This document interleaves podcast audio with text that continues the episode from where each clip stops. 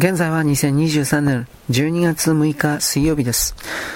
世界の支配層たちに巫女だとか神官だとかのオカルトな人間がついているなどと一般の人間には全く信じられるものではありません。だがそれは例えば政治的アドバイザーであるとかの表の姿を偽装して実際にいます。アメリカなどにおいてはホワイトハウスを出入りしている、自由に出入りしているようです。もちろんそれは各国の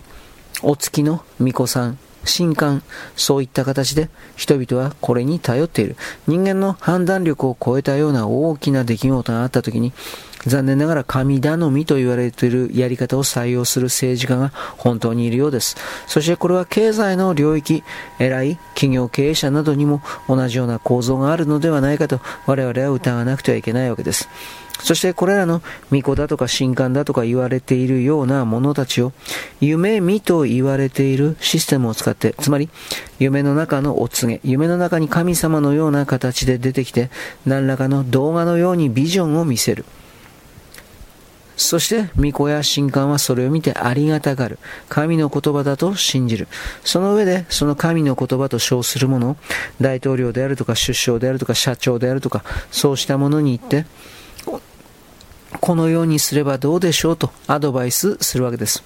アメリカ大統領などを含めて、人々の頂点に立つような人というのは、自分の能力を超えたような不思議な何かがあるであろうという心の余裕があるので、本来ならば、ちょっとこうした方々がそれらの神頼み的な、そんな言葉を信じるとは思いがたいのですが、しかし、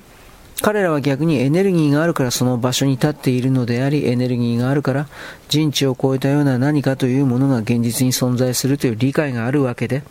それでこれらの神官だとか巫女な言葉を採用するわけです。つまりこの神官巫女をコントロール支配できれば、人類の国家なるものを